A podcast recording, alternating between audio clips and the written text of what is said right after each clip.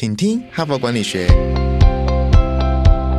在这里，我们希望用轻松无负担的方式与你分享最新管理新知，打造属于你的哈佛 DNA。我是节目主持人杨玛丽 Mary。各位听众，大家好，欢迎再度回到今天的，请听哈佛管理学。那这一周的主题呢，事实上是听众哦 敲完敲来的哈，我们啊的留言板，我们到说明栏呢有留言板了。各位听众，你想听什么主题的话，要到留言板去留言给我们啊。比如说，我们好久没有分享什么主题了，你就可以给我们的建议啊。那我们的听众啊，就建议说，好像我们很久都没有谈到如何呃经营企业的品牌或产品的品牌哈，所以我们这一周呢。就献给了这个主题哈，如何打造独一无二的品牌？那么事实上，你如果到哈佛商业评论的官网打上这个搜寻啊，要搜寻品牌相关的文章，真的是非常的多。你可以打品牌、打品牌力啊、品牌与故事等等哦，可以发现我们的文章数百篇了哈。所以为了让读者呢、听众呢，可以啊很快可以吸收的比较好的文章呢，我也是花了一点时间呢，读了一些文章。那我后来就发现说，哎，有一个作作者的文章讲的都还蛮有意思的，在谈品牌哈。所以昨天。啊，已经分享他的第一篇文章。他主要是在分享说，他已经有二十五年的做品牌顾问的经验，帮很多大公司啊，他那个都是很全世界很大的公司啊啊，做这个品牌的如何塑造品牌，如何行塑品牌这样的一个经验。所以他就把这所有的品牌呢归类为呃，大概就是九型哦，大概不会出这九型，你大概很难找到第十型了哈。所以你你如果好奇的话，可以回到我们昨天去听我们昨天的主要的。内容就是品牌呢，基本上可以分成九大类型。那你可以去参考它的九大类型，来想想看你是属于哪一种类型啊？那么显然这个作者真的蛮有经验的哈，所以我后来又发现他有第二篇文章啊。那这第二篇文章也是在谈到，就是说啊，我们做品牌呢，一定要把公司的文化啊，成为品牌的最佳搭档哈。那事实上昨天呢，有稍微提到这一个点，但是没有谈的那么详细哈。所以我这边呢，今天呢就想再来分享。这一位作者第二篇文章，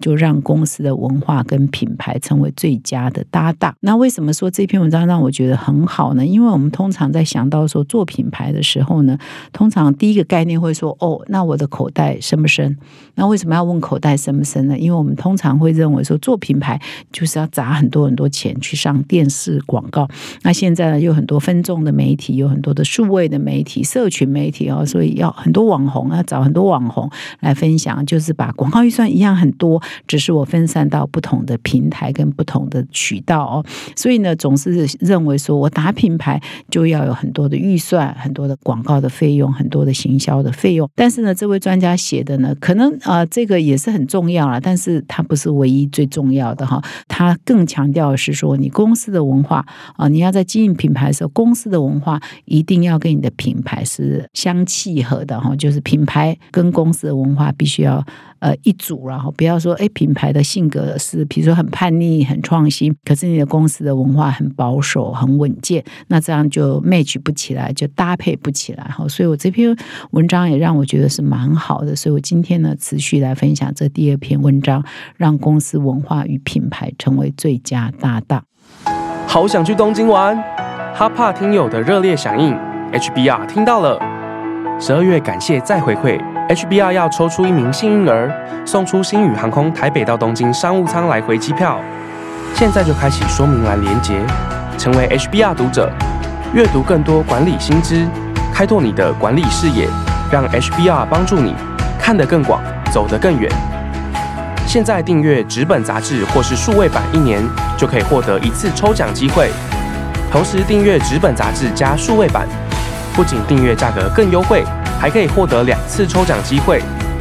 搭上星宇航空台北到东京商务舱的幸运儿，可能就是你。我今天要分享的这篇文章是让公司文化与品牌成为最佳搭档，哈，这这篇文章的篇名。那这篇文章的作者呢，就是跟昨天的文章一模一样的作者，哈，Dennis 啊，利用哈，就是丹尼斯李约恩。那他呢，呃，是有长达二十五年跟世界级品牌合作的经验，包括 Sony 啊，哦，还有一家品牌叫菲多利等等，哈，这边我就不一一念。那同时呢，他也是畅销书的作者，也写了好几。几本书都是跟打造品牌有关的哈，所以他应该是 HBR 认为是在品牌这个领域的权威哈，所以他也在 HBR 上有分享过好几篇有关于如何打造品牌的文章。那么昨天我谈的是九个品牌的类型嘛，今天我谈的是说我们在打造品牌的时候一定要呃注意到，就是这个品牌跟你的企业文化是不是呃一组的了哈，是不是有违和感啊？最好是要呃成为最佳搭档。就是品牌。跟公司的文化要是最佳搭档是没有违和感的，这才是做品牌、经营品牌一个非常关键哈。所以品牌一定是由内而外，从你的公司的内部文化出发，从你的企业性格出发啊，对你的消费者哈，对你的顾客，对你的利害关系人展现一模一样的文化跟价值观跟特质，那才是最成功的打造品牌的一个要素。这篇文章一开始呢，这位作者 Denise 呢就提到说。如果你来访问一般人哈，说哎，什么样才叫做良好的企业文化哈？或者怎么样培养良好的企业文化？那他说，以他的经验，他说绝大多数人都会立刻回答：哦，好的企业文化就是要很好的福利。比如说星巴克哈，可能美国星巴克是这样哈，提供非常优渥的员工福利哈。哦，或者是说像另外一家公司叫西南航空公司哈，这个我不熟悉的哈，他就说，哎，他们的员工呢是很。很活泼的、很快乐的哈，而且穿着呢，就是你不上工的时候，你没有上飞机服务的时候，你的穿着呢是可以呃依你高兴的，就给员工很大的自由跟很大的弹性，这也是一个很棒的培养良好的企业文化，就给员工很多的福利跟弹性。但是他说啊，你不能够因为说哇，星巴克是一个好的公司，他要给员工很好的福利，所以你要变成一个很好的公司，一个很好的品牌，像星巴克这么好的话，你就是给员工很好的福利，你就可以做得到，并不是你抄袭哈，模仿另外一家公司的。已经呃被认可的文化，比如说某某公司的这一种企业文化，你觉得很棒，那你就把它 copy 过来哈，并不是你 copy 过来就很棒，或者是说，哎，西南航空很棒，它员工比较自由，比较弹性，而西南航空是一个好公司，那你就认为说，那我就来学西南航空，我就让员工极大的自由跟弹性，呃，上班呢也可以随便让他们穿着等等，那。这样你就会变成很棒很好的公司吗？也不是哈。所以这边第一个要强调说，并不是模仿另外一家公司被认可的好的文化，就会变成你自己公司独特的企业文化。那以至于说，你有一个好的企业文化，就可以打造出一个好的品牌的影响力，是不是的？不是划等号的哈。所以这边要特别强调是说，诶，这企业文化是很难，因为别家公司怎么做，然后得到好的口碑，你就模仿，你就可以达到一模一样的好的效。效果哈，而反而呢，要达到这个打造这个好的企业文化啊，跟品牌企业，就是还是回到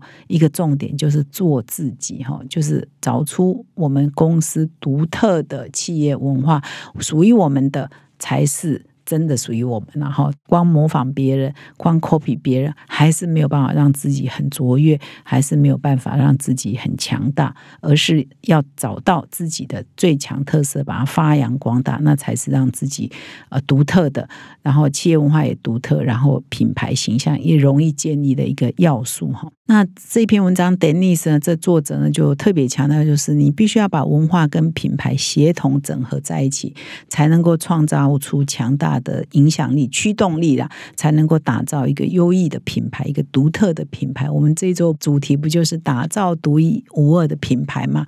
那这里呢，特别要强调一件事情，就是说企业文化没有说，哎，哪一种就比较好，哪一种就比较差。比如说，有些企业文化是比较严谨的哈，比如说非常竞争激烈的。这边有特别提到 GE 啊，呃，奇异在这个 Jack Welch 啊，这已经是二三十年前 Jack Welch 这传奇的 CEO，这个啊，在他呃在经营 GE 的时候是创造的这个让局势呢都很惊艳的业绩哦。那在 GE 他在负责的时候呢，是一个非常严重啊，很快速淘汰。然后如果你绩效不好就淘汰，这个是一个很竞争激烈的环境。诶，这也是一个企业文化，不一定要都很 happy 啊，每天都很高兴啊，每天就很快乐啊，这样就很好。所以那个时候的 G 就是高度的讲究绩效啊。如果你业绩不好，他就会把你淘汰掉。Button 的五啊十啊，就把你淘汰掉。所以那个时候的文化是这样子哈，或者是说，诶，像呃阿玛总呢是个企业文化，也看起来也是不好混的哦。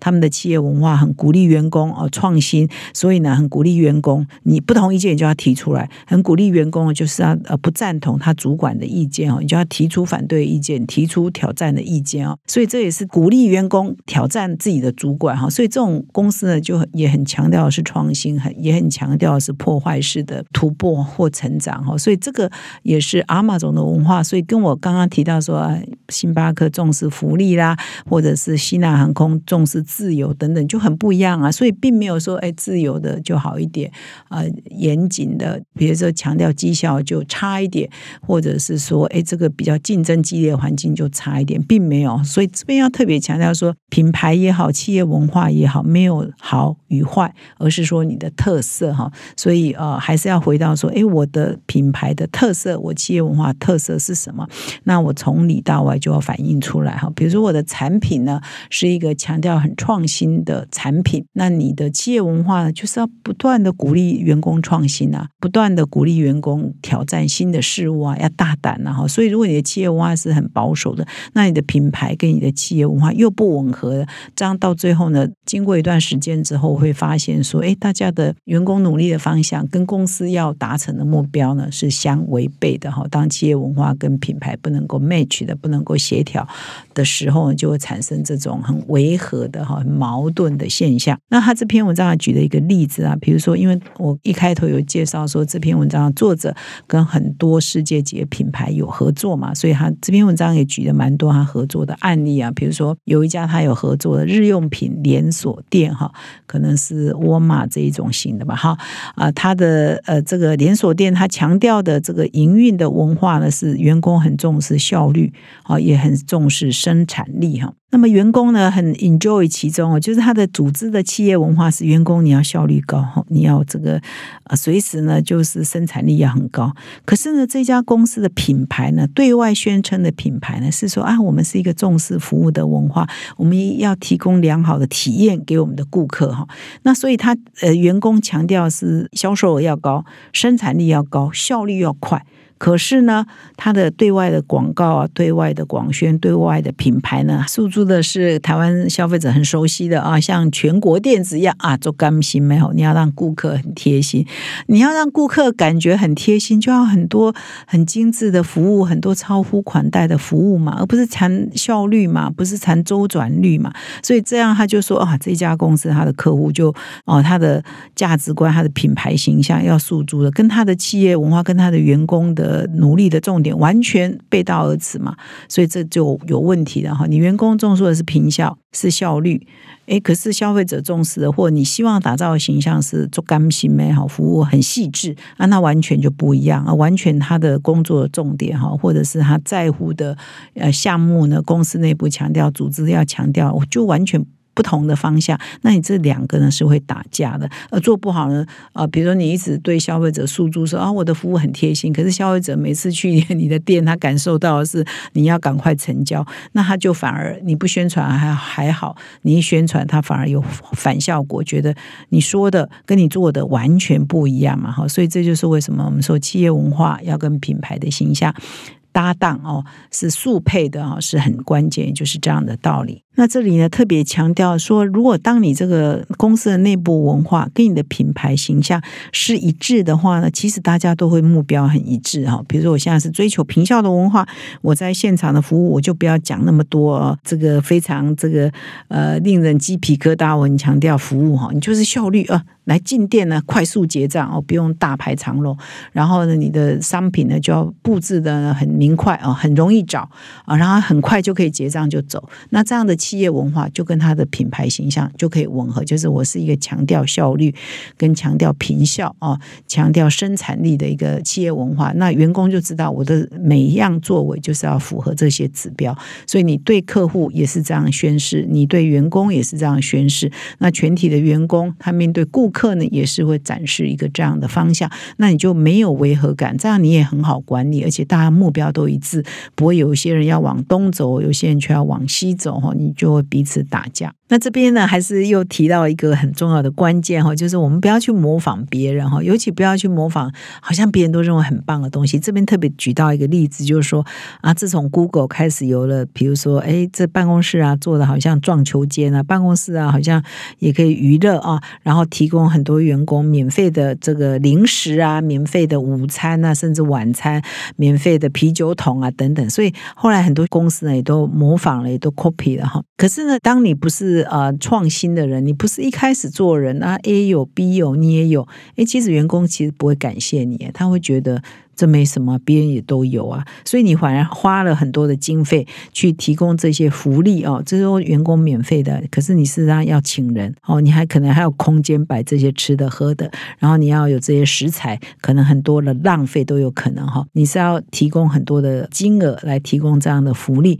可是员工其实是不感谢的，他对你的企业文化的构造呢，可能呢没有发挥很大的影响力，更何况说跟你对外的品牌呢，可能也是没有连结的。好，所以还再一次强调说，你不要去模仿，你也不要认为说别人有你就一定要有，还是回到那个核心啊，你要做你自己。你最大的关键是什么？你要把它找出来。那所以这个关键呢，可以一以贯之贯彻到你内部的组织内部同仁的方向感，以及你对顾客提供的服务的方向感，跟你要塑造的品牌的定位，跟你提供的服务的价值是什么？你都把它串在一起，连在一起，这才是最好的品牌定。定位哈，所以我不知道啊，各位听众，你的公司、你的产品到底是是怎么样定位的哈？但是呢，我们在谈到这个品牌定位的时候，不要只想到哎，这个要伸口袋哈，要很多的预算、很多的钱，可能还是要先回到你的企业文化的核心出发，这才是最根本，而且不用花钱哈。